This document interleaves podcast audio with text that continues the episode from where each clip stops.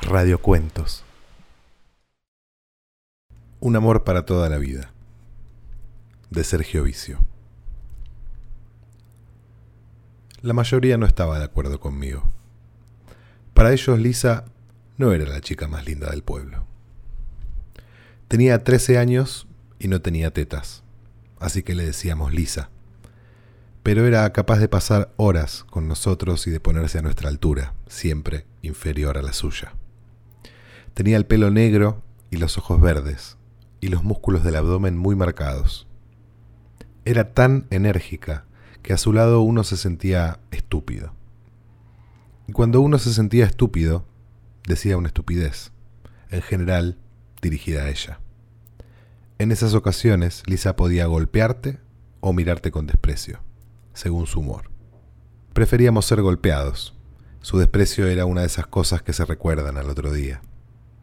Por lo demás, todos estábamos enamorados de ella. Quizá he transmitido una primera imagen falsa de Lisa, falsa o incompleta. Lo cierto es que era la chica más suave que conocimos.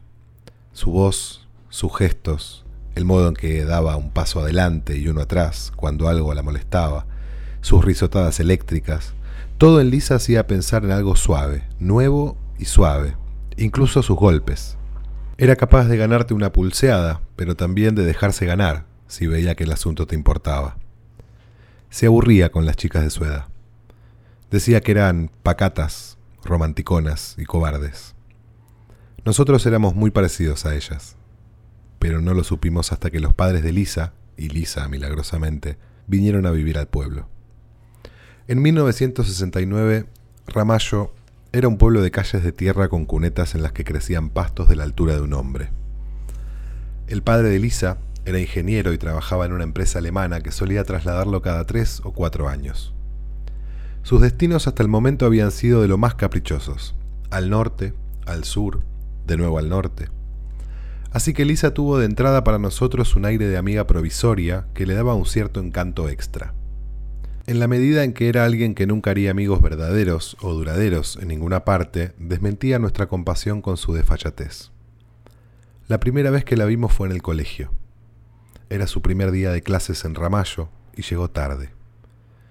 Traía un ejemplar de la revista Vogue en la mano. Era la clase de literatura castellana. El profesor se quedó mudo, porque Lisa entró sin saludar, con una gran sonrisa dirigida al aula en general, y fue a ocupar un banco sin preguntarle a nadie cuál. El profesor se llamaba Rossini, y era un hombre duro y muy resentido que en su juventud había leído un libro, quizá uno y medio. Estoy seguro de que disfrutó el desplante de Lisa solo porque pensó que ahí tenía por primera vez en años la oportunidad de destrozar a alguien con motivo. Rossini se pasó la lengua por los labios y dijo, Buenos días, ¿no? Buenos días, respondió Lisa. ¿Venís a esta clase? le preguntó Rossini con voz de mujer. Sí, desde ahora, dijo Lisa. Miró a un lado y a otro, y haciéndose la inocente agregó, ¿Llego tarde? Ahí nos arrancó la primera sonrisa. Rossini señaló la voz de Lisa con un dedo, el dedo medio, y le dijo, ¿Qué lees? No sé, contestó Lisa alzando la revista, nunca la abrí. Rossini parpadeó, fingiéndose confundido, y sin dejar de mirarla, como si la chica le diera vergüenza ajena, le preguntó, ¿Y entonces para qué la tenés? Para que los boludos como vos me pregunten qué leo, fue la respuesta de Lisa. El silencio que se hizo en ese momento es algo que aún hoy, casi 30 años después, sigo oyendo con toda nitidez. La echaron, la reincorporaron al otro día. Nosotros quedamos tan fascinados con Lisa que lo único que pudimos hacer a partir de ese momento y durante algunas semanas fue odiarla. Pero mientras ella, a su vez, odiaba desinteresadamente a las chicas, nos conquistaba con su indiferencia y su osadía. Daba la impresión de bastarse a sí misma de una manera que ninguno de nosotros había sentido nunca. La habíamos visto, pero no la habíamos sentido. Lalo era nuestro líder, era el más fuerte, y enseguida estuvo de novio con Lisa. Siempre creí que Lalo se puso de novio con Lisa para neutralizarla, al menos al principio, pero estoy seguro de que ella lo amó desde el primer minuto. El hecho es que Lisa llegó un 8 de septiembre y el 30 ya estaba de novia con Lalo. Los 22 días entre el 8 y el 30 los pasaron midiendo sus fuerzas. No se enfrentaron nunca directamente. Sí, una vez, una sola vez. Se limitaban al arreo y recuento de adeptos. En los recreos o en la calle, el que se acercaba a Lisa era de la banda de Lisa, y el que seguía con Lalo era de la banda de Lalo. Así de simple. Lalo permitió durante dos o tres días que sus amigos volvieran con él luego de curiosear en los alrededores de Lisa. A partir de entonces, si Lalo hubiera sido un asesino, habría estimulado el regreso de los que se habían atrevido a acercarse a Lisa solo para matarlos después. Yo era del bando de Lalo. Nos reuníamos cada noche en la cuneta de la esquina de casa después de cenar. Hablábamos de nada, éramos expertos en eso. Y una de esas noches cayó Lisa. Venía sola. Apareció de pronto y se deslizó con los talones sobre el borde de la cuneta. Jugaba todo el tiempo, hasta quedar sentada junto a Lalo. ¿Qué andan haciendo? dijo. Lalo nos miró extrañado. Era la primera vez que nos miraba antes de hablar. Nada, respondió. ¿Vos? Yo estaba en casa más aburrida que una ostra. Nunca habíamos escuchado eso. Y de golpe llega mi viejo y dice que compró un televisor. Mañana lo traen. ¿Televisor? Dijo Dante con un cantito irónico. Dante nunca sabía cuándo burlarse y cuándo sacarse el sombrero. En ese momento en la cuneta éramos cinco, y de los cinco yo era el único que tenía televisor. Lalo y los demás venían a casa todas las tardes después del colegio a mirar Batman. Lalo era el que más tiempo se quedaba porque le gustaba la música y nosotros teníamos en el living un combinado Ken Brown estéreo. Mi viejo además compraba un par de discos al mes. En casa estaban todos los discos de los Beatles, un doble de los Bee uno de Pérez Prado, uno de Tom Jones, Lalo miró a Dante por encima de un hombro como si Dante acabara de decir una idiotez. ¿No viste que dijo televisor? le preguntó.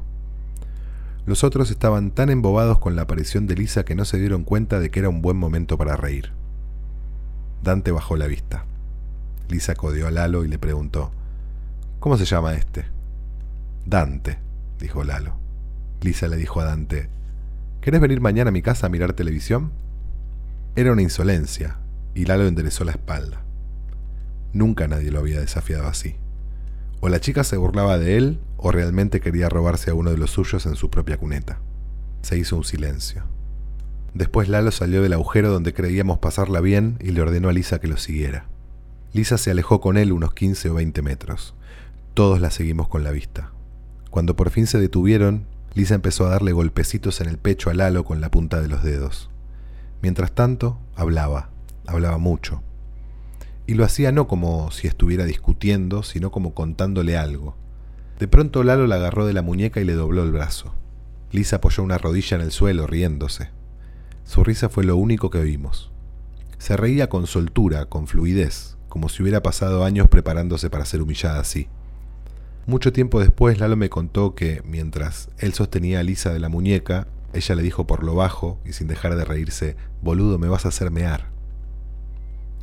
Lalo tenía una ideita sobre el amor. Su padre había abandonado a su madre cuando Lalo tenía cinco años. Le dijo que amaba a otra mujer y que se iba a vivir con ella a la capital, pero que vendría a verlo cada 15 días. Nunca volvió. Tiempo después, la madre de Lalo volvió a casarse.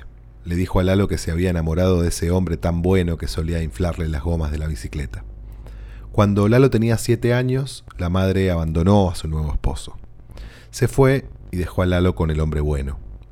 El hombre era tan bueno que para atenuar el sufrimiento de Lalo le dijo que su madre se había enamorado de otro, cuando en realidad había enloquecido, algo que Lalo no supo hasta muchos años después.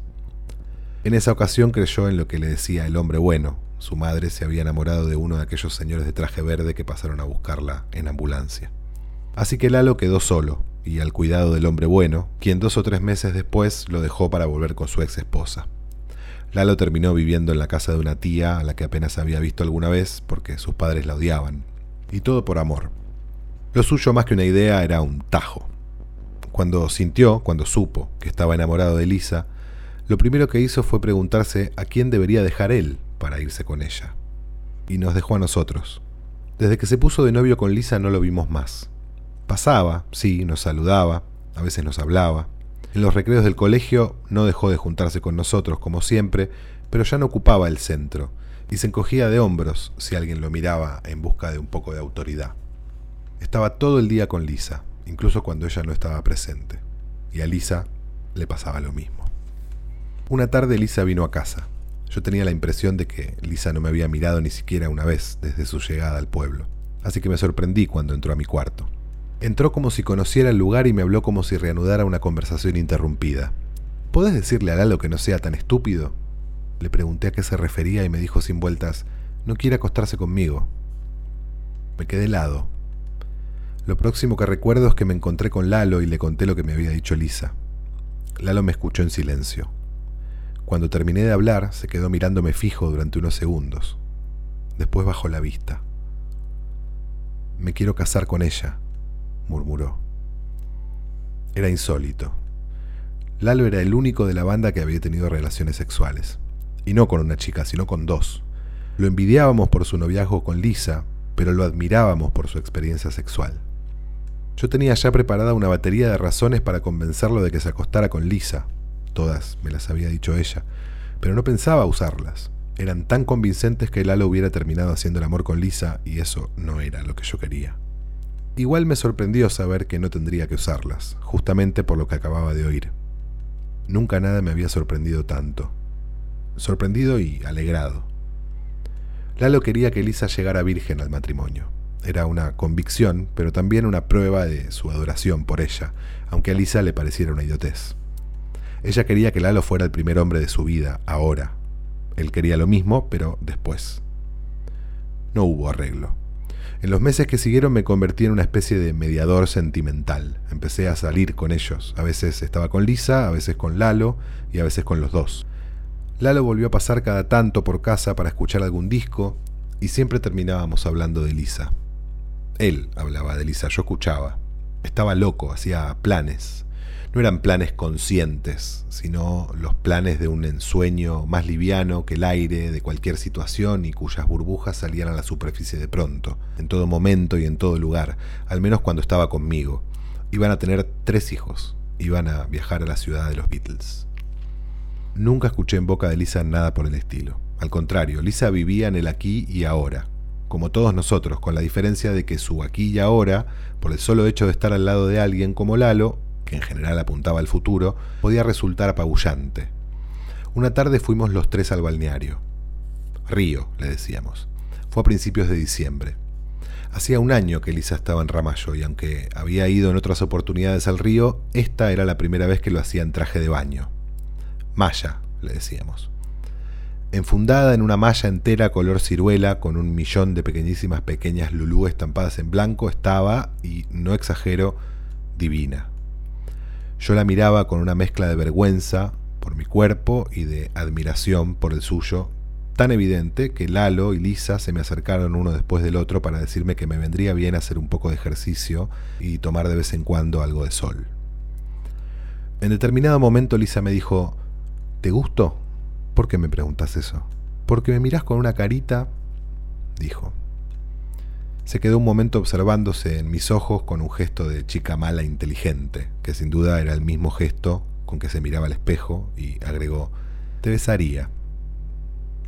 Me quedé helado, una vez más. Dejarme helado era uno de los trucos de magia que mejor le salían a Lisa conmigo. También podía quemarme y hacer que me retuerza y que mi corazón haga entre un latido y otro una pausa más larga de lo habitual. En ese momento no le dije nada. Lo que dije lo dije un momento después. Sí, besame, por favor. Pero tardé mucho. Lisa ya estaba abrazada al halo, los dos tirados en la arena a 20 metros de distancia de mí. Recuerdo su indiferencia como algo aparte, algo concreto, sólido y vivo a la vez, de forma cambiante, que subía y me envolvía mientras yo, de pie en la orilla del río, pateaba el agua y observaba embobado su espalda en la arena, en brazos del halo. De pronto Lisa alzó la cabeza y le dijo algo que no pude oír aunque sonaba enojada. Se arrancó los brazos del halo de la cintura y vino caminando rápido hacia mí. Estoy harta, dijo. ¿Sabes qué? Negué con la cabeza. ¿No viste lo que pasó recién? Negué otra vez y me acuclillé.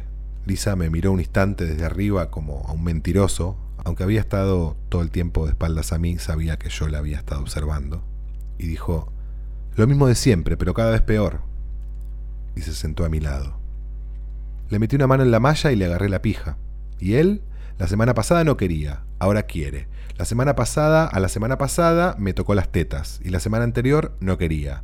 Una semana antes de tocarme las tetas me besó de lengua, algo que no sé por qué se negaba a hacer. El boludo quiere, pero le lleva tiempo. En aquella época, cuando Lisa decía cosas así, yo me limitaba a mirarla en silencio y a fingir que la había entendido y que pensaba en eso. Aquel día le dije que entonces podía quedarse tranquila porque tarde o temprano se iba a acostar con Lalo y ella soltó una carcajada y me golpeó un hombro con el puño, haciéndome perder el equilibrio. Quería ver si me habías estado espiando. ¿Te creíste que le iba a meter la mano en la malla a Lalo? Si no se deja ni tocar el culo. ¿El culo? dije. ¿Y qué tiene que ver una cosa con la otra? Todo, pero no importa, olvídate. Tu amiguito me tiene las bolas llenas, dijo Lisa. Bajó la vista, pensó un segundo y después se levantó. Sí, mejor me voy a mi casa. La detuve. Fue la primera vez que agarré a una chica del brazo.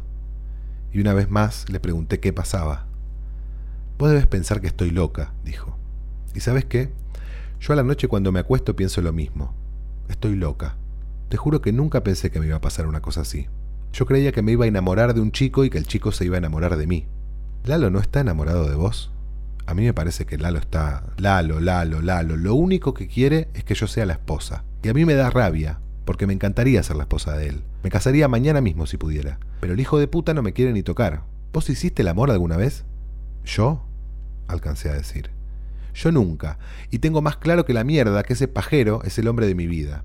Pero él lo único que quiere es que yo sea la esposa, la esposa. Lo mejor que yo tengo para darle, que es mi amor, a él le parece de puta. Y sí. Lalo quiso detenerla, pero Lisa se lo sacó de encima de muy, muy mal modo y se fue haciendo chirriar los pies sobre la arena. Otro día vino a casa con un disco de Los Pilines que le había comprado el padre. Todavía conservo un ejemplar de la revista Pin Up en la que David Bowie elogia al grupo chileno Los Pilines, pero lo mejor de todo es que también tengo el único disco que grabaron, Up, en 1967 y que Lisa me hizo escuchar esa tarde en casa. Cantaban en inglés, algunos temas eran instrumentales y el resultado general obviando el sonido de la época, era alucinante. Tengo discos del grupo argentino Conexión número 5, de los alemanes UG, de los ingleses Redemption, en el que un jovencísimo John Bonham tocaba la batería antes de unirse para siempre a Led Zeppelin, pero el disco de los pilines era mi mayor tesoro. Quizá porque fue un regalo de Lisa. Puse el disco y me senté en la cama, con la espalda apoyada en la pared. Lisa se acostó en el suelo, en medio del cuarto, con las manos en asa bajo la nuca y una pierna cruzada sobre la otra.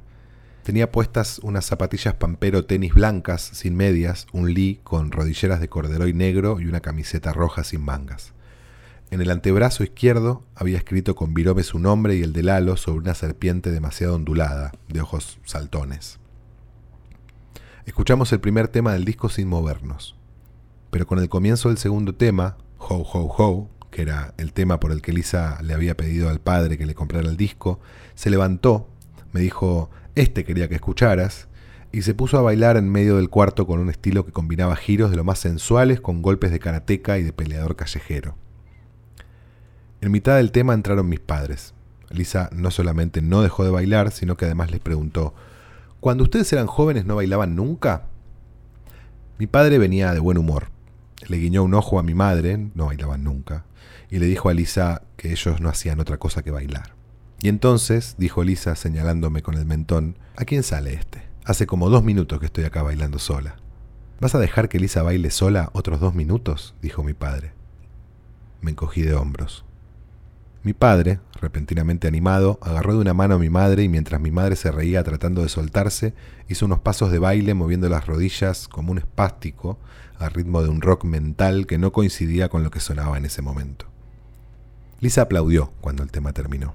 Mi padre agradeció el aplauso con una inclinación y luego pasó una mano por la cintura de mi madre y se la llevó hacia otro lugar de la casa. Iban los dos riéndose, rejuvenecidos. Lisa se sentó a mi lado en la cama. Yo estaba muerto de vergüenza por el bailecito de mi padre. ¿Querés que te lea algo que escribí? me dijo. Y recitó un poema de odio al sol, a las flores, a las abejas, a todos los elementos de la primavera. En aquel momento me resultó encantador. Era insolente, era divertido, y lo recuerdo palabra por palabra, pero transcribirlo ahora, 28 años después, sería injusto y una ruindad. Está bueno, le dije cuando terminó. ¿No hay alguna chica que guste de vos? Así era Lisa. Llegaba de golpe, se ponía a bailar, te recitaba un poema y sin esperar que dijeras nada, así era yo, te preguntaba si eras feliz, una cosa detrás de la otra y casi sin pausa, como si estuviera siempre sola. Mi sensación al hablar con ella era de que en cualquier momento sería interrumpido. Me parecía que no tenía mucho sentido hablar en serio, porque al final Lisa diría cosas como ¿por qué las chicas caminan siempre con los brazos cruzados? o algo por el estilo. Lisa daba la impresión de estar pensando todo el tiempo en otra cosa. Pero ese día estaba atenta, quizá porque yo no hice más que titubear. Al final dijo, me gustás. Si no me hubiera enamorado de Lalo, podría haberme enamorado de vos. No te rías, te lo digo en serio. Me di cuenta ayer por una cosa que pasó. ¿Qué pasó? Betina me dijo que gusta de vos. A todas las chicas les gusta un chico y a mí no me importa nada, pero cuando Betina dijo que vos le gustabas, me dio celos. Prometí una cosa, si te pones de novio con Betina y te casás con ella y tenés hijos, siempre vas a ser mi amigo, aunque yo a Betina no la soporte. Me lo tenés que prometer. Te lo prometo. Se acercó y me dijo al oído, ¿y si no te pones de novio con Betina, ni te casás, ni tenés hijos y yo me peleo con Lalo? También. Ahí tendrías que haber dicho que no, dijo. Y entonces hizo algo sorprendente. Me besó.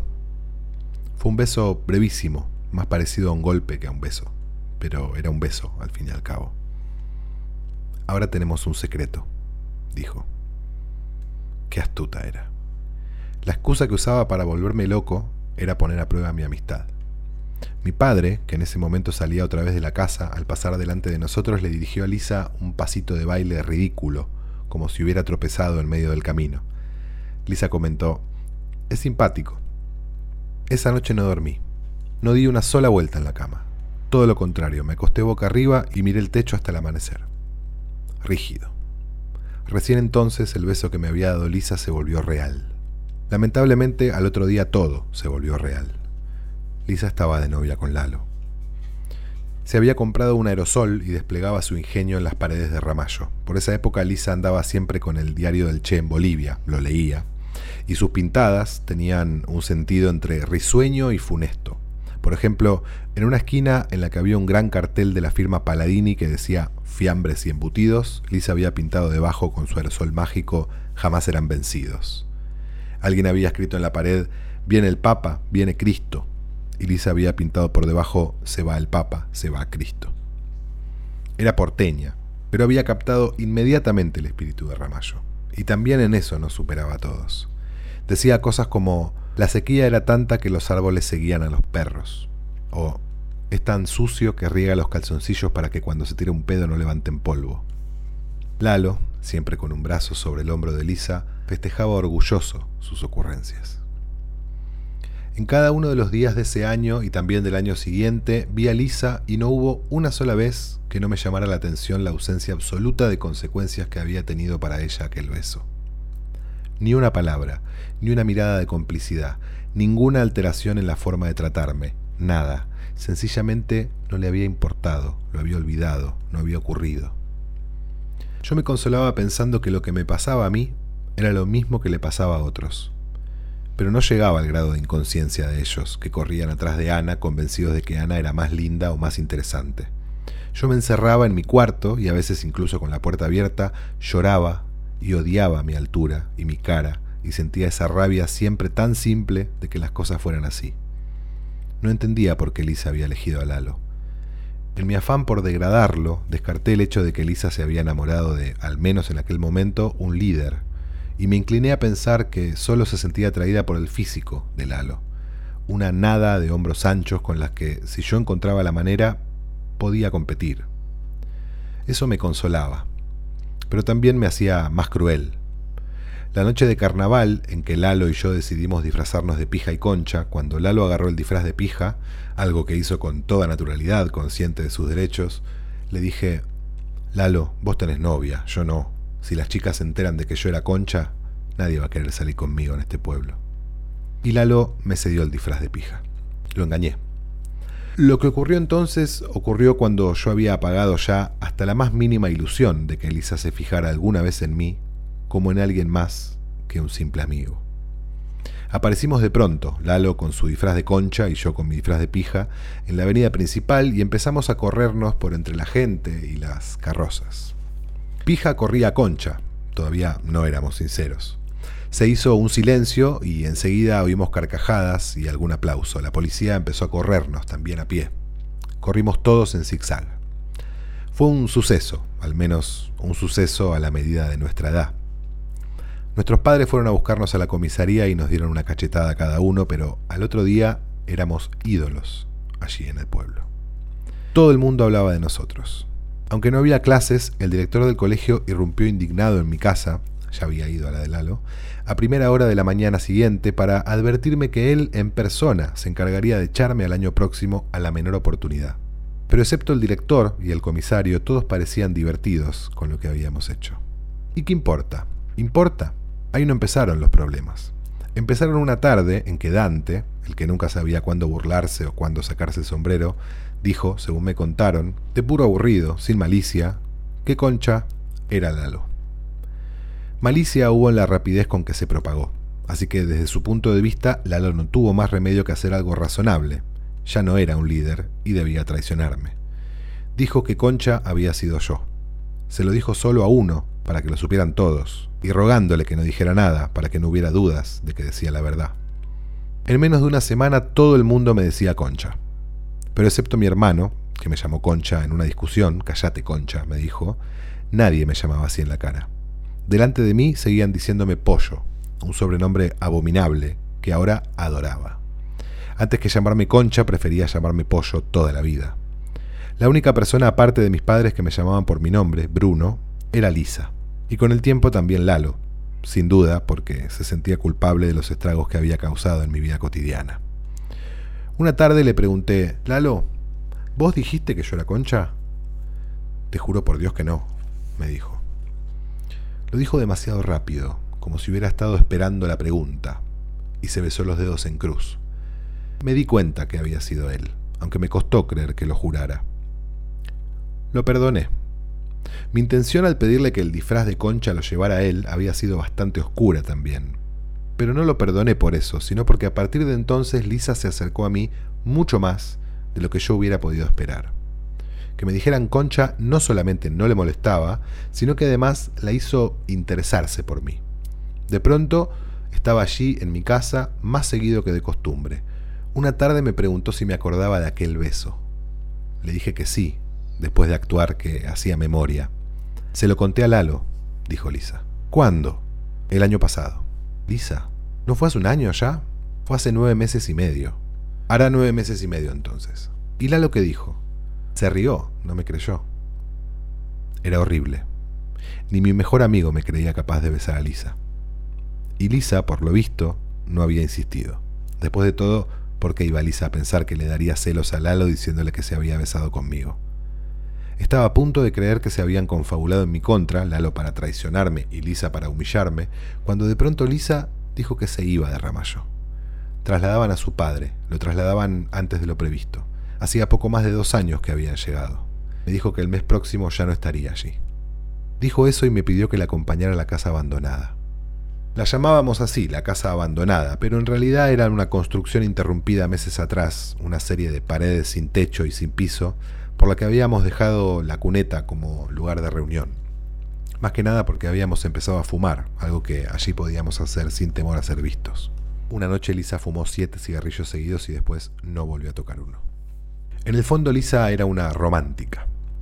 Alguna vez me dijo que le gustaría perder la virginidad con Lalo en la casa abandonada, echada sobre una manta en los pastos del living a la luz de la luna. Era el atardecer. Yo estaba de lo más tranquilo, no había nada extraño en la invitación de Lisa a ir con ella a la casa abandonada. Lo habíamos hecho mil veces en el último tiempo. Nos sentamos en el suelo uno frente al otro y hablamos de cualquier cosa, hasta que se hizo de noche y dejamos de vernos. Entonces Lisa extendió una mano y me acarició una mejilla. Después se acercó y me besó. Yo dije su nombre. Lisa, dije. Ella se apartó un momento de mí, sacó algo del bolsillo y mientras yo palpaba con la punta de los dedos la cajita de cartón satinado que acababa de darme, se quitó los pantalones, los extendió en el suelo y se acostó boca arriba sobre ellos. ¿Me querés? preguntó. Aquella noche, después de hacer el amor, caminamos juntos hasta mi casa. Ella vivía tres cuadras más adelante. Caminamos callados, a la par, pero a cierta distancia uno del otro, como si hubiéramos peleado. En la puerta de casa le pedí que no le contara a nadie lo que habíamos hecho. No seas boludo, me contestó riéndose. Me dio un beso rápido en la mejilla y siguió caminando. Yo me quedé un momento allí parado. Lisa avanzó unos metros con las manos en los bolsillos y de pronto echó a correr. Durante la cena mis padres me confirmaron que Lisa se iba de Ramallo. ¿Sabes que los Mariategui se van? le dijo mi padre a mi madre con el tenedor todavía en la boca. No me digas, ¿cuándo? preguntó mi madre. A fin de mes. Qué raro que Rita no me haya dicho nada, comentó mi madre extrañada de que los demás no la pusieran inmediatamente al tanto de sus asuntos. Estuve ayer con ella. Se enteraron hoy. Fue un mes terrible. Lisa se iba a vivir a Brasil, a Río de Janeiro, donde pasaría los próximos tres o cuatro años de su vida. Lalo estaba destrozado. Mi madre me contó que la tía de Lalo se reunió un par de veces con los padres de Lisa para transmitirles su inquietud. Llevar su inquietud de un lado a otro era lo único que sabía hacer. Lalo se pasaba el día literalmente pegado a Lisa, de la mano, abrazados, siempre en contacto, y en los pocos momentos a solas lloraba como un chico. Tenía 16 años. Lisa cumplió 16 una semana después de irse. Lalo nunca supo que Lisa y yo habíamos hecho el amor.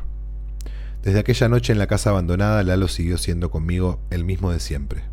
Si hubiera sabido algo, no se hubiera reído cuando Lisa le contó que me había dado un beso. Me hubiera matado. Aquella noche, mientras nos poníamos los pantalones, Lisa me dijo, estoy enamorada de Lalo. Y de vos también. Pero Lalo es mi novio. Hubiera preferido que Lalo me matara, no Lisa. Porque yo, si era Lalo el que me mataba, después de muerto podría al menos haber dicho alguna cosa, podría haber escrito abiertamente sobre ella, sobre nosotros tres, podría haber encontrado algún consuelo en los motivos de mi traición, podría haberles dicho la verdad a mis padres en cada una de las muchas ocasiones en que me sorprendieron llorando, por ejemplo. Pero la muerte que me daba Lisa era íntima, un abismo secreto de dolor. Ni siquiera pude ir a despedirla. La vi por última vez un día antes de su partida, cuando vino a casa a regalarme el disco de los pilines. Tenía que ir a alguna otra parte todavía y estaba apurada. Me dio el disco sin ninguna solemnidad, todo lo contrario. Tomá, te lo regalo. A mí me tienen las bolas por el suelo, fue lo que dijo. Me recordó que se iba al día siguiente después del almuerzo y me preguntó si iba a pasar por su casa a despedirla. Quería darme su dirección en Brasil para que nos escribiéramos. Le dije que iría, pero no lo hice. Todavía antes de salir alcanzó a decirme que me odiaría siempre si mañana no la despedía con una sonrisa. Lalo me contó después que Lisa, fiel a su estilo, quiso boxear con él antes de subirse al auto. Lalo tenía la cara hinchada de tanto llorar. Aún así, Lisa le pegó un puñetazo en la nariz. Al otro día, mientras Lisa se despedía de Lalo, yo estaba sentado en la puerta de mi casa. Era un domingo de fines de febrero y hacía mucho calor. No había nadie en la calle. Me quedé un rato largo allí sentado sin saber qué hacer ni a dónde ir. El perro del vecino se acercó lentamente con la cola entre las patas. No estaba seguro de que yo tuviera ganas de acariciarle la cabeza como había hecho un millón de veces desde que los dos éramos cachorros. Algo le decía que ese no era el día. Y tenía razón. Se llamaba Chingo. Me olfateó una mano y un pie y se echó a mi lado. El calor hacía ondular la base de los árboles al fondo de la calle. Pensé que si algún día, ya convertido en un escritor, un periodista me preguntaba qué era el infierno, yo le diría que el infierno era eso. Todavía hoy creo que el infierno es un domingo de verano a las 3 de la tarde en Ramallo. Me llevó un tiempo caer en la cuenta de que Lisa se había ido. Diría que lo entendí recién cuando Lalo recibió su primera carta desde Brasil, 15 días después. Lalo se me acercó en el primer recreo del colegio, sacó del bolsillo unas hojas de papel de arroz y me las apoyó en el pecho con cierta violencia, como si no hubiera encontrado la oportunidad de alcanzármelas durante la clase y eso hubiera terminado por irritarlo. Es de Lisa, dijo. Alcé una mano y agarré la carta. Eran cinco hojas escritas con letra pequeña en tinta azul. Lo primero que hice fue buscar su firma en la última hoja como si no creyera que tenía una carta de Lisa en las manos. Después leí. La ansiedad me contraía la cara de un modo tan evidente que hasta yo, que estaba absorto en lo que leía, lo noté. pero Lisa no decía gran cosa. Acababa de llegar a Río de Janeiro y las cuatro primeras páginas no eran más que una descripción obsesiva y muy aburrida del periplo que la había llevado desde Ramallo hasta Río, con algunas pinceladas pintorescas sobre un chino hiperkinético que iba sentado a su lado en el avión. Mucho tiempo después me enteraría de que el día de la partida del auto había tenido un desperfecto a pocas cuadras de su casa, de modo que Elisa había estado en Ramallo unas tres horas más sin que nosotros lo supiéramos. Tres horas, cuando cada minuto desde su partida había sido una tortura, y nosotros no sabíamos que seguía allí. Estaba tan cerca de la casa de Lalo, tan cerca de la mía. ¿Por qué no había ido a vernos? ¿Por qué no había ido a verlo a Lalo?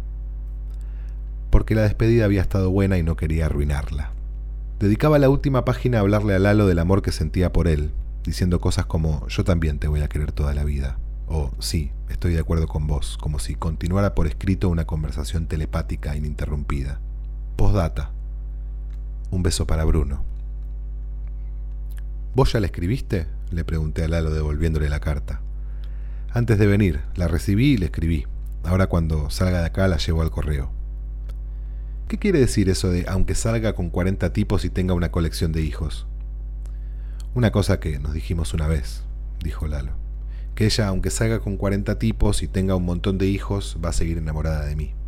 Yo le había dicho que la iba a seguir queriendo aunque quiera otra. Ahí fue cuando entendí que Elisa se había ido. Supe también que había engañado a alguien. Hasta ese momento no había sentido culpa, no había sentido nada, aparte de amor por Lisa. Aunque Lalo tenía ganas de llorar, dobló un poco las rodillas y me miró desde abajo con una sonrisa. ¿Qué te pasa, boludo? me dijo. La extraño. Lalo se enderezó despacio. Yo también, quiso decir. Y entonces, no sé de dónde saqué coraje, le pregunté si finalmente había hecho el amor con ella. Sí, dijo él. ¿Sí? Pero ¿cómo? ¿No era que vos no... unos días antes de que se fuera? ¿Cuántos días? ¿Qué sé yo? Más o menos, no sé, cinco, o seis, en la casa abandonada. Lalo me miró de arriba abajo. ¿Y a vos qué mierda te importa dónde? dijo. ¿No había sido yo el primer hombre que hizo el amor con Lisa entonces? ¿O sí? ¿Lisa había hecho el amor con los dos el mismo día? ¿Y cuál de los dos había sido el primero? Estas son las cosas que me pregunté después de sentirme engañado. Porque lo primero que sentí fue eso, que Lisa me había engañado. Era ridículo, porque Lisa no era mía. Que no era mía lo sabía, pero que nunca sería mía lo confirmé cuando yo mismo recibí una carta suya. No tenía cinco hojas, sino apenas una y aunque no hablaba de nada aparte de mí, de ella y de mí, no decía una sola palabra sobre su nuevo barrio, sobre sus nuevos amigos, sobre las cosas que le gustaban o no, como hacía cuando le escribía a Lalo. Los detalles de su vida cotidiana no debían importarme en absoluto. Lo que Lisa y Lalo se habían dicho, aunque salga con 40 tipos y te voy a querer aunque quiera otra, era absolutamente cierto. Lalo recibió una carta de Lisa cada semana durante los tres primeros meses. Eran cartas largas y minuciosas y estaban tan claramente escritas que uno podía ver a Lisa en las playas de Río, de espaldas al mar, con los brazos cruzados o metiendo la mano abierta en el pelo ensortijado de un carioca, su nuevo amigo Gil, vendedor de helados y dealer. En los meses siguientes las cartas se fueron espaciando y haciendo más breves, y poco menos de un año después de su partida no llegó ninguna hasta el próximo verano. Entre ese verano y el siguiente, cuando me fui de Ramallo, Lalo recibió apenas dos cartas más. La última, en realidad, era una postal. A mí no volvió a escribirme, quizá porque yo nunca contesté aquella primera y única carta suya. En 1975 vine a Buenos Aires a estudiar letras. Vivía en un departamento que habían comprado mis padres sobre la avenida Coronel Díaz, muy cerca de Santa Fe. Iba a Ramallo los fines de semana o cada 15 días y me encontraba con algunos de los chicos cuyos padres habían elegido que estudiaran en Rosario. Lalo había repetido el último año del secundario, pero aún a pesar de su ventaja con la edad, no había recuperado su rol de líder ni siquiera con los que venían atrás. Simplemente no le interesaba. Andaba con muchachos un poco mayores que él, incluso estuvo un tiempo de novio con una chica de 25 y un día que pasamos junto a un tapial en el que alguien había pintado con aerosol rojo la compañía de Monte Ramón Rosa Jiménez vencerá, ERP, me confió que lo había hecho él. En 1978 fuimos juntos a Río de Janeiro. Teníamos 22 o 23 años y nos quedamos 10 días en un hotelucho de Copacabana. Nunca habíamos estado juntos y solos fuera de Ramallo y notamos ciertas diferencias irreconciliables entre nosotros. No nos gustaban las mismas cosas, muy pocas veces coincidíamos en lo que teníamos ganas de hacer. A Lalo le gustaba caminar arriba y abajo por la playa mirando a la gente. A mí no se me escapaba que Lalo tenía la esperanza de ver a Lisa. Una tarde se estaba bañando en el mar y de pronto notó que había perdido el collar que llevaba al cuello, un cordón negro del que colgaba el anillo de casamiento de su padre. Lo buscó un rato en el agua inútilmente, pero no se dio por vencido. Se sentó en la orilla a esperar que una ola se lo devuelva. Yo tenía ganas de ir a tomar una cerveza a uno de los bares sobre la playa, pero Lalo no quiso moverse de allí. Estaba convencido de que el mar se lo iba a devolver. Me fui solo. Caminé un rato por la rúa Copacabana, Tomé una lata de cerveza parado en una esquina. Cuando volví a la playa atardecía, y Lalo seguía en el mismo lugar. Me senté a su lado durante unos minutos, miré el rosa del cielo, nacarado, como el interior de una almeja. ¿Estará muy distinta? me preguntó Lalo de pronto. ¿Quién? Lisa. Era la primera vez que la nombrábamos en mucho tiempo. Yo sabía que él había insistido en venir de vacaciones a Río porque abrigaba la esperanza de un encuentro con Lisa, y quizá él también sabía que yo me había entusiasmado con el viaje por la misma razón, pero nunca lo habíamos dicho. Todo lo contrario, fingíamos haberla olvidado prolijamente. Hacía mucho que no teníamos noticias de ella. Lalo le había escrito varias cartas más después de recibir la última de Lisa, pero ella había dejado de escribirle por completo. A lo mejor vive por acá cerca, dije yo. Lalo se rió.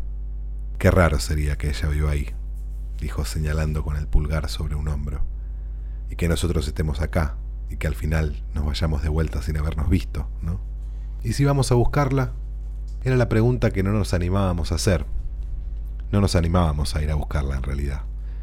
Podíamos haber hecho esa pregunta cien veces y de hecho al menos yo la había susurrado mentalmente una y otra vez desde el primer día en Río. Pero Lalo se negó y me confió por qué. Dijo, con otras palabras, que no le gustaría encontrarse con Lisa y descubrir que ella apenas se acordaba de él. Prefería vivir con la promesa de amor para siempre que se habían jurado. De pronto me pareció el tipo más débil del mundo, el más temeroso, incluso un poco estúpido. Pensar que durante años había sido nuestro líder. Vamos a buscarla, dije, estimulado por su miedo. Ni pienso, dijo Lalo. Se levantó, apuntó el cuerpo hacia el hotel y empezó a caminar hacia allí. Vi que llevaba el collar con el anillo de su padre otra vez al cuello. Di una carrerita hasta él. ¿Lo encontraste? Fue un milagro. ¿Trajiste la dirección de Lisa? La sé de memoria. Vamos entonces. Negó con la cabeza. ¿Por qué no? Le pregunté. ¿Por qué no? dijo. No quiero, no tengo ganas. A la mañana siguiente me desperté al oír un golpe fuerte en la calle. Abrí los ojos y vi que Lalo acababa de levantarse de mi cama, estaba sentado a los pies de mi cama. Fue hasta la ventana y miró afuera. ¿Qué pasó? Le pregunté. Un choque. Me asomé. Un colectivo se había incrustado en la parte trasera de otro colectivo. Desde todos lados venía gente a mirar.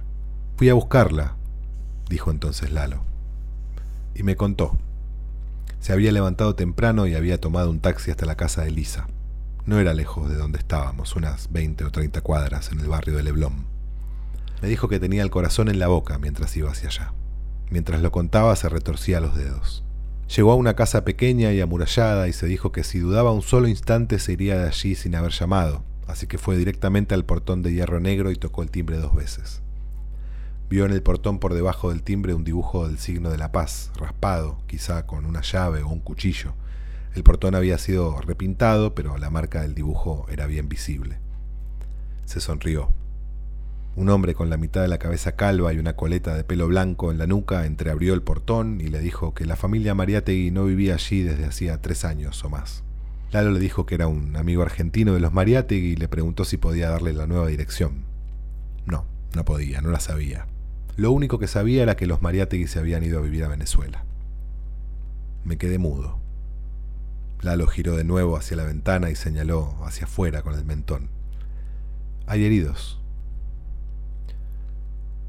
En 1978 los militares lo sacaron de los pelos de la casa de su tía. estuvo dos años preso en la cárcel de San Nicolás. De pura casualidad lo soltaron el mismo día que murió su tía. Lalo la enterró y se metió en la cama. Me dijo que lo que más había extrañado en la cárcel era la cama. Pero me confesó también que apenas se acostó le vinieron unas ganas tremendas de llorar por Lisa. Nunca había llorado por ella en prisión. El día que me dijo eso fue una de las últimas veces que lo vi. Mis padres vendieron la casa de Ramallo en 1982 y se vinieron a vivir a Buenos Aires. Mi hermano hizo varios intentos de instalarse conmigo, pero no tuvo más remedio que seguir con ellos en el departamento que habían comprado a dos cuadras del mío. Así que dejé de ir a Ramallo por completo. Más tarde abandoné la carrera de letras para estudiar filosofía, que abandoné para escribir teatro, que abandoné para dedicarme a la producción. Ahora vivo de eso. Produzco unas obras espantosas y muy comerciales y he ganado algún dinero. Colecciono discos raros, ejemplares inhallables, Estoy seguro de que la mía es una colección importante. Viví tres años en Madrid antes de volver definitivamente a Buenos Aires. Me casé, tengo dos hijos de cinco y siete años. Quiero a mi mujer y ella me quiere a mí, con la pequeña diferencia de que ella es feliz. Hace muchos años que no veo a ninguno de los amigos de Ramallo. Perdí todo contacto con ellos desde que dejé de ir y con excusas totalmente banales evité encontrarlos cada vez que alguno me llamaba. Unos cuantos de ellos no se han movido nunca de Ramallo. La última vez que estuve allí iba en realidad a Rosario, cuando de pronto decidí desviarme y entrar un momento al pueblo para echar un vistazo a la casa en la que había nacido. Estaba igual, excepto por el hecho de que sus nuevos dueños habían cortado los árboles del frente y la habían pintado de gris con las aberturas en blanco. Un chico de 5 o 6 años lloraba subido a una bicicleta amarilla con rueditas. No había nadie con él. Un minuto después toqué el timbre en la casa de Lalo. Era la una del mediodía de un lunes. Esperé un momento y volví a llamar y como nadie salía volví al auto. Bruno. Me di vuelta y vi a Lalo en la puerta. Tenía un cigarrillo apagado en los labios y un ojo entrecerrado, como si el cigarrillo estuviera encendido y el humo le molestara. Nos dimos la mano, nos palmeamos un poco los hombros y finalmente nos abrazamos. Olía alcohol. Le dije que estaba de paso, pero insistió para que me quedara a comer con él. Estaba cocinando. Me senté en la mesa. Era la misma mesa de siempre, la misma silla. Nada había cambiado, excepto por la degradación. Ni siquiera el color de las paredes. El retrato de la tía Sara seguía en su marquito metálico al pie de la misma lámpara sobre el mismo aparador. Lalo salió de la cocina y dejó sobre la mesa una olla con un guiso de lentejas y una botella de vino. Sirvió dos vasos hasta el borde, agarró el suyo, lo alzó ante sus ojos con el meñique separado y dijo, Salud, y bebió la mitad del vaso. Después lo apoyó en la mesa, con cuidado, delicadamente, sin un solo ruido. Contame. Le conté algunas cosas, haciendo especial hincapié en mi vida en Madrid, como si buscara mantenerme alejado todo lo posible de él. Lalo hizo lo mismo cuando llegó su turno de hablar. Me dijo que había abierto una gomería que una vez había chocado y que había estado un mes en el hospital. Miraba telenovelas. No hizo en ningún momento la más mínima alusión a nada que nos hiciera retroceder en el tiempo un solo minuto de los últimos 25 años. Los efectos de aquella época, los estragos de aquel amor, sin embargo, eran lo único que se veía. En cada pausa de la conversación, cada vez que Lalo alzaba la vista hacia mí, yo me daba cuenta de que se moría de ganas de hablar de Lisa pero no la mencionó. Vivía solo. Había estado saliendo con una mujer mayor que él, pero la había dejado porque dijo era más aburrida que chupar un clavo, y eso que había sido la relación más importante de una decena de noviazgos más allá del mes. Tenía ojeras, parecía diez años mayor de lo que era y movía las manos opacas y de uñas negras lentamente, como si las afectara el espesor del aire. No creía en nada, le di mi número de teléfono sabiendo que nunca me llamaría y prometimos volver a vernos sabiendo que no era verdad. Un momento antes de irme fue a su cuarto y regresó con las fotos que nos habíamos sacado en Brasil y que yo no había vuelto a ver. Ahí estábamos, en malla, parado frente a la cámara, serios, los dos, él con un brazo sobre mi hombro, en alguna playa de río. Ahí estaba, yo dormido en la cama del hotel, con los labios apretados, como negándome a despertar. Llegué a Rosario en 40 minutos. Nunca había manejado tan rápido. Una noche, tres o cuatro años después, estaba cocinando, cocinaba siempre yo, mientras mis hijos miraban dibujitos animados en el cuarto, cuando la puerta de entrada del departamento se abrió y escuché unos susurros y a mi mujer llamándome. El tono de su voz me hizo salir de la cocina por primera vez en mucho tiempo al oírla llegar. Nora estaba en el medio del living, curiosamente encogida, con una sonrisa de oreja a oreja, mirándome inquieta, a mí y a la mujer que estaba a su lado. La reconocí en el acto. Concha, dijo Lisa. Al oír Concha, la cara sonriente de mi mujer se invirtió hasta el fruncimiento, como si algo en el interior de su cabeza le hubiera dado de pronto una chupada, succionándola. A los 45 años Lisa seguía con el mismo corte de pelo que a los 16. Tenía todavía aquellos ojos que sonreían hasta cuando estaba enojada. Hacía frío y llevaba encima tanta ropa que cuando nos abrazamos lo único que sentí de ella fue la punta helada de su nariz. No sabes cómo te extrañé, me dijo al oído. Hablamos, hablamos, hablamos. Nora estaba encantada con Lisa. Dijo que Lisa había llamado a casa hoy a la mañana, había buscado mi apellido en la guía telefónica porque estaba segura de que vivías en Buenos Aires, dijo. Dijo que ella había atendido y que Lisa le había contado quién era y que le había pedido que se encontraran en la esquina a determinada hora para darme una sorpresa. No quería hablar por teléfono conmigo, quería verme de golpe. Mi mujer se congeló en un gesto de contrariedad cuando le dije que Lisa, mi adorada Lisa, podía ser una ladrona. No se le había ocurrido. Yo estaba siempre lleno de prevenciones y Nora siempre llena de miedo. Lisa la sacó del apuro haciendo un chiste verdadero. Le dije que había hecho el amor con vos. Mi mujer se descomprimió y dejó escapar una risita. Sí, estaba encantada con Lisa, y también los chicos que durante la cena casi no la dejaron probar bocado. A la medianoche Nora acostó a los chicos y no volvió. Se había quedado dormida. Reapareció a la una de la mañana, se disculpó y no volvió a molestar. Lisa y yo habíamos fumado un cigarrillo de marihuana y nos interrumpíamos a cada rato no para hablar, sino para escuchar al otro. Yo no quería que Lisa dejara de contarme las cosas que me contaba y Lisa hacía lo mismo conmigo, aunque sospecho que en su caso aprovechaba mis largas peroratas para relajarse y descansar. Me preguntó por Lalo. Le dije que hacía mucho tiempo que no sabía nada de él.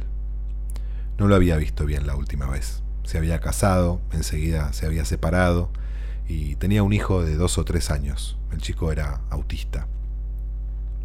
Lisa se llevó una mano a la boca. Después me dijo que tenía muchas ganas de verlo y me preguntó si lo podía llamar.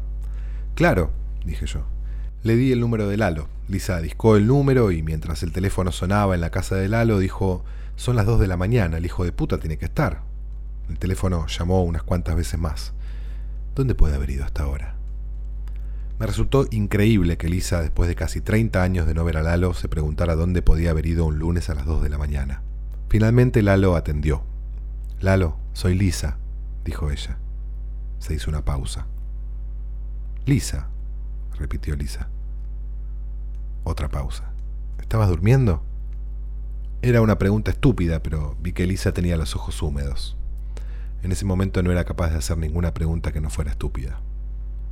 Ahora que lo escribo me doy cuenta de cuánto me hubiera gustado que en lugar de confabularse con mi esposa para darme una sorpresa, me hubiera hecho esa pregunta a mí. Me levanté para que hablara tranquila y fui al cuarto de los chicos a ver cómo estaban. Los tapé bien hasta el cuello le di un beso a cada uno y cuando me incliné para apagar el televisor vi que en la pantalla un actor hacía lo mismo con sus hijos actores en el comercial de un banco privado. Me senté en el borde de una de las camas hasta que Lisa cortó. Le pedí que venga, dijo apenas reaparecí en el living. Seguía con la mano en el auricular. Se había quitado un zapato, había encogido la pierna y movía nerviosamente los dedos del pie desnudos sobre el sillón. Viene mañana, agregó, pero ya no parecía dirigirse a mí. Lisa se quedó a dormir en casa. A la mañana siguiente, muy temprano, fue a la estación de ómnibus a buscar a Lalo. No sé cómo fue ese encuentro, ninguno de los dos me lo contó. Volvieron curiosamente rápido y Nora y yo los invitamos a almorzar afuera. Me sorprendió que volvieran tan pronto. Fuimos a un restaurante italiano. Lalo se sentó frente a Lisa. Tenía puesto un viejo traje azul y una camisa blanca y parecía inquieto. Durante un tiempo se hicieron algunos silencios de lo más incómodos, unos silencios que mi mujer, a quien yo había resumido la historia de Lisa y Lalo, intentó llenar siempre sin éxito. Después Lisa nos contó algunos episodios de su vida, los mismos que me había contado la noche anterior, pero ahora llenos de nuevos detalles dedicados a Lalo. A los 25 años había recorrido en una moto BMW buena parte de Sudamérica. ¿Siempre sola? preguntó mi mujer arqueando las cejas. Siempre, respondió Lisa. Perú, toda Centroamérica, el Amazonas. Remonté el Amazonas en un lanchón. Escuchen esto. Una mañana encontramos en la orilla a tres pigmeos de una tribu del interior. Una piedra les había despanzurrado la canoa y estaban lejos de la aldea y asustados. No podían ni sabían cómo volver sin la canoa. Los embarcamos. Dos días después llegamos a un claro en la bifurcación del río. Los pigmeos se dieron cuenta del error los habíamos llevado en otra dirección y ahora estaban más perdidos que nunca. Se bajaron. Era una zona de terreno abierto y me llamó mucho la atención que los tres anduvieran de acá para allá en fila india. El dueño del lanchón me explicó que eran nativos de una zona del interior donde la selva es tan espesa que, habituados a caminar por senderos estrechos, no sabían que podían hacerlo uno al lado del otro se apiadó, los embarcó de nuevo y les prometió que apenas me dejara a mí volvería para llevarlos al lugar correcto. Yo había pegado una calcomanía de Smile en el tanque de la moto. Los pigmeos la miraban fascinados. Era la primera vez que veían una moto, pero el Smile los... ¿Nunca tuviste miedo? insistió mi mujer. No, dijo Lisa. Tenía 25 años. ¿Cuánto duró ese viaje? Diez meses. La pasé muy bien, pero no había día que no pensara que lo que estaba haciendo no tenía sentido. O a lo mejor tendría que decirlo al revés. Todos los días pensaba que lo que estaba haciendo no tenía sentido, pero la pasé muy bien. Se había recibido de antropóloga, había trabajado como periodista, su padre había muerto, su madre seguía en Venezuela. Fue ese día que contó que el domingo de su partida de Ramallo reventaron una goma y ella estuvo tres horas más en el pueblo sin que nosotros lo supiéramos. Al lado del viaje sudamericano eso era nada, pero Lalo hizo de pronto un chasquido con los dedos y exclamó, Te vi, te vi, y creí que estaba loco. Todos lo miramos. ¿Cómo que me viste? preguntó Lisa.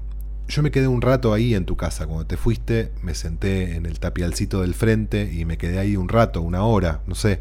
Después iba cruzando la avenida y miré para allá y te vi, pero pensé que no eras, que no podía ser. Te vi, ahora que lo decís, te juro por Dios que te vi. Lisa se quedó pensando. Lalo de pronto parecía mucho más animado. Mi mujer preguntó a propósito de nada cómo era yo de chico. Lalo le guiñó un ojo a Lisa y dijo, tremendo, no te creo, dijo mi mujer. Era tremendo, sí, confirmó Lalo, ahora en serio. Pero de bueno. Si Ramallo fuera el único lugar del mundo y él no hubiera tenido a dónde irse, nosotros seguiríamos siendo como hermanos. Mi mujer me miró y se sonrió. Le dije, explicándole. Lalo siempre me defendía. Yo también, dijo Lisa y nos reímos los tres. Nora era una buena mujer y era inteligente también. Sus preguntas y comentarios sonaban desafortunados porque entre Lisa, Lalo y yo había algo que, a pesar del tiempo transcurrido, la expulsaba, por más fluida y amable que ella fuera o intentara ser. De hecho, en determinado momento la miré y tuve la sensación de que era una extraña, e incluso me pregunté qué hacía allí. Justo cuando empezaba a sentir esa tristeza, Nora se levantó para hacer un llamado. Así que de pronto ahí estábamos a solas de nuevo los tres. Éramos tan distintos, no nos habíamos separado tanto. No había rastro en nosotros de aquellos adolescentes que se reunían cada noche en una cuneta para hablar de nada y para desafiarse con la energía de la edad. Ahora Lisa usaba términos que a Lalo se le escapaban. Había vivido una vida que me llenaba de desconsuelo, pero no se parecía en nada a la vida que yo había imaginado que viviría. Era una mujer libre, chispeante, culta, y estaba como auroleada por una elegancia que contrastaba fuertemente con mi normalidad de clase media y con la rusticidad pueblerina de Lalo. Después de aquel viaje en moto había hecho un máster en Harvard y desde fines de los 80 dirigía una revista de divulgación científica centrada en la antropología. Fumaba marihuana con su madre, de 75 años de edad. Lisa apoyó una mano sobre la mano de Lalo, que había bajado la vista, y la retiró cuando Lalo volvió a mirarla. Tengo todas tus cartas, le dijo ella en un susurro. ¿En serio? Y las leo también. De vez en cuando también las leo. No me escribiste más. Ya no sabía qué decirte. Lalo bajó la vista y enseguida la levantó de nuevo como si Lisa lo hubiera tocado otra vez. ¿Puedo hablar delante de él? le preguntó Lisa a Lalo, señalándome. Yo hice ademán de dejarlos solos, pero Lisa soltó una carcajada y me detuvo pisándome un pie diciendo, Quieto ahí. Era un chiste. ¿Quién hacía los chistes malos en Ramallo? Lalo, dije yo. Lalo jamás hacía chistes, dijo ella. ¿Qué ibas a decirme? preguntó Lalo, serio. En ese momento Nora volvió alarmada a la mesa. Habían asaltado a un matrimonio amigo, más amigos de Nora que de mí. A ella le habían pegado un culatazo en la boca. El esposo estaba en shock. Tengo que ir a verlos, dijo, agarrando su cartera y su abrigo. No les dije que estabas conmigo, pero sería bueno que más tarde te hagas un minuto y vayas, ¿sí? Se disculpó con Lisa y Lalo, me hizo prometer que esa noche comerían en casa y corrió a ver a sus amigos. Pedimos otra botella de vino cuando Nora se fue. ¿Hasta cuándo te quedas? le preguntó Lalo. En toda una noche de conversación con Lisa yo no le había hecho esa pregunta, ni hubiera esperado su respuesta. Me voy esta noche, dijo Lisa. Tengo que estar en Santiago de Chile mañana a la mañana. ¿Viniste nada más que por un día? dije. Dos, corrigió Lisa. Pasé por acá para verlos a ustedes, nada más que para eso. Hacía años que tenía ganas de venir. La próxima vez voy a quedarme más tiempo, dijo, y alzó la mano y agregó, prometido. El mozo sirvió un poco de vino en la copa de Lalo y se quedó allí de pie esperando a que Lalo le diera su aprobación. Pero Lalo tenía la vista perdida en algún lugar del plato. Le hice al mozo una seña indicándole que dejara la botella. Se me ocurre otra cosa, dijo Lisa cuando el mozo se fue. ¿Te gustaría venir conmigo? ¿Yo? preguntó Lalo. Claro, tonto vos, dijo Lisa. Lalo no enderezó la espalda, todo lo contrario, se encorvó milímetro a milímetro casi dejándose caer sobre la mesa, como si algo lo golpeara lentamente en el estómago. Lisa dijo, yo puedo cubrir tus gastos, no tendrías que preocuparte por nada. Siempre pensé que te gustaría conocer mi casa. La semana que viene hay una fiesta bastante secreta en las afueras de Caracas, por la llegada del año 2000. Estoy invitada y podríamos ir. Y te gustaría, estoy segura de... Lalo la interrumpió. Lisa, le dijo, desde que te fuiste no pasé un solo día sin pensar en vos. Toda mi vida te di vueltas. Di vueltas alrededor tuyo toda mi vida. Cuando me casé pensé que si algún día volvías y me seguías queriendo yo podría dejar a mi mujer. Cuando mi mujer me dijo que estaba embarazada, lo primero que hice fue lamentarme, porque pensé que si volvía yo no iba a poder dejar a mi hijo. Todo lo que hice, lo hice siempre pensando en vos. Y ahora la voz se le quebró. Está bien, no importa, dijo Lisa. Fue algo que se me ocurrió. Se hizo un silencio. Yo estaba asombrado de que Lalo le hubiera dicho eso a Lisa delante de mí pero tenía sentido que Lalo, que había esperado 30 años para decirle a Lisa que la seguía amando, esperara también que yo me levantase y los dejara solas. ¿Un postre? pregunté. Nadie me respondió. ¿Te acordás de lo que nos dijimos cuando te fuiste? le preguntó Lalo. Perfectamente, dijo Lisa. Y no me equivoqué. Nunca me olvidé de vos. Y eso que tuve mucho más de 40 amantes, bromeó. Después apoyó una mano sobre la mano de Lalo y le dijo, Te quiero. Apoyó la otra mano sobre mi hombro y agregó, Los quiero a los dos. Nos quedamos un momento callados. Lalo, con los ojos llenos de lágrimas, movió el pulgar y le acarició lentamente la mano. Fue una caricia apenas perceptible y al mismo tiempo enorme. Yo incliné un poco la cabeza sobre la mano que Lisa mantenía en mi hombro, pero no alcancé a rozarla. De pronto Lisa se levantó y dijo, enseguida vuelvo, pero en lugar de dirigirse al baño fue directamente hacia la salida del restaurante. Supimos que no volvería a entrar. Lisa había resistido hasta ahí, justo hasta el momento en que todo lo que había que decir ya había sido dicho. Aún así nos quedamos esperando un rato. Le pregunté a Lalo por su hijo y me contó que estaba bien, que había empezado un tratamiento. El otro día le conté una pavada y me sonrió, dijo. Confieso que en varias ocasiones durante la noche anterior, en casa, estuve tentado de preguntarle a Lisa si yo había sido el primer hombre que se acostó con ella. Pero no lo hice. Imagino ahora que se hubiera reído al oír mi pregunta y que hubiera dicho, estaba segura de que te habías pasado la vida pensando en eso. Pagué la cuenta y llevé a Lalo a la estación. Tuvimos suerte, en media hora salía un ómnibus para Ramallo. Me disculpé por no quedarme a hacerle compañía hasta su partida, pero al menos no iba a tener que esperar demasiado. Le dije que tenía algunos compromisos por delante todavía. Nos dimos la mano y caminé rápido hasta el auto.